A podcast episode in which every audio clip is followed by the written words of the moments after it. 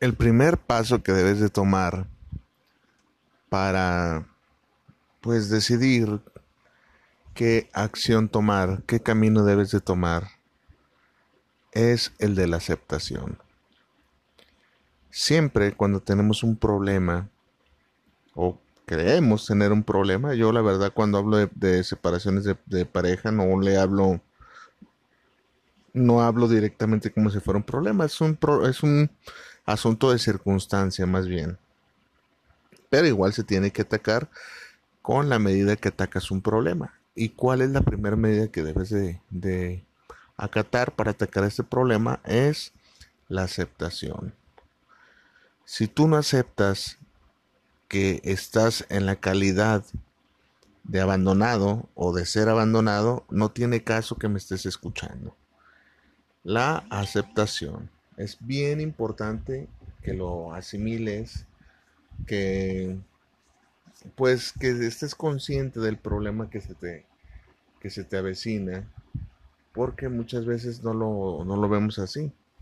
Muchas veces este, le buscamos excusas, le buscamos este, explicaciones a algo que no tiene explicación. Tal vez, tal vez, este, ya lo sospechabas, casi la mayoría de veces sospecha uno de la tormenta que se avecina. Uno ya empieza a intuir, este, empezaste a notar, hay cierta frivolidad de parte de tu novia. Eh, pasaste de 3.500 mensajes a, a 0.1% de mensajes de lo que le mandabas. las citas ya no le parecen tan divertidas ni hablar del sexo. Yo creo que le calienta más un día nublado que tu, que tu sola presencia. Y es donde todo se empieza a descomponer. Entonces, este, ¿cuál, vamos a, ¿cuál va a ser el primer paso que vamos a tomar en ese primer episodio? Va a ser la aceptación.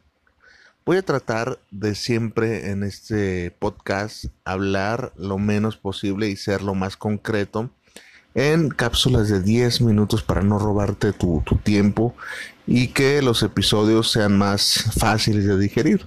Eh, notarás que no todos van a exceder el límite de 10 minutos por episodio. Dejando claro esto, pues doy la bienvenida a este primer episodio de El Club de los Corazones Rotos. Mi nombre es Joel Herrera y estaré aquí para acompañarte, para asesorarte, para guiarte, para cuidarte en este eh, turbulento, cruel y, por qué no así decirlo, triste momento de, la ruptura con tu pareja. Y si no has roto, también te puedo aconsejar qué hacer para no romper, cómo comportarse. Porque a veces parece que uno quiere y cree tener todas las respuestas y unas bajo la manga y créeme que no es así. Eh, hay un sinfín de cosas que suceden en nuestro entorno para acabar con esa idea. Así pues, te doy la bienvenida en este primer episodio y vamos entrando al tema en grano. Decía pues que no es este tan conveniente que no aceptes o que te ciegues a tu realidad. Si bien es cierto, hay un sinfín de, de interpretaciones que tú le puedes dar, la más sabia es te dejó. Punto. Se acabó. Aquí viene el primer consejo que tengo para ti. Generalmente y a mayoría de, todas las circunstancias que yo me he tocado vivir y he visto y he aconsejado, lo más este sano que puedo hacer por ti, porque yo me considero tu amigo, tú y yo somos amigos. Desde hoy me considero tu amigo y un amigo no te mentiría. Te puedo decir que te han abandonado por una tercera persona en cuestión. Tal vez tú ahorita le estás buscando una explicación. No es que ella no es así. No, es que es imposible. A mí me todavía hace días me decía que me quería. Y sí, tal vez, tal vez, tal vez en su momento lo sintió. Pero dejaste pasar una serie de señales, una serie de factores que no te diste cuenta y las fuiste dejando pasar. Hasta que llegó la gota que rebasó el vaso y te encuentras en esta situación. O te vas a encontrar porque tal vez estás en el proceso de abandono y no te has dado cuenta o no te quieres dar cuenta. Aquí estamos con la película de, sexto sentido. Eh, si la viste con Bruce Willis y el niño que ve los muertos, este Bruce Willis era la única persona que no se daba cuenta de que ya estaba muerto. ¿Verdad? El niño sabía perfectamente que él estaba muerto, él, veía lo que quería ver, nada más. Pues aquí estamos igual.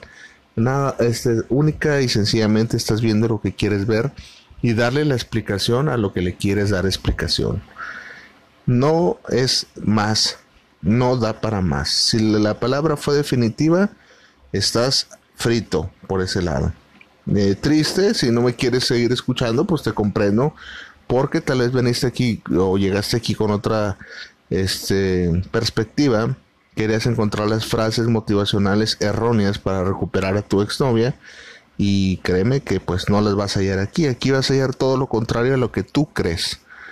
¿Cómo que lo contrario a lo que tú crees? Eh, en episodios más adelante quiero que pongas atención de cómo la sociedad misma nos ha indicado de cómo no hacer las cosas.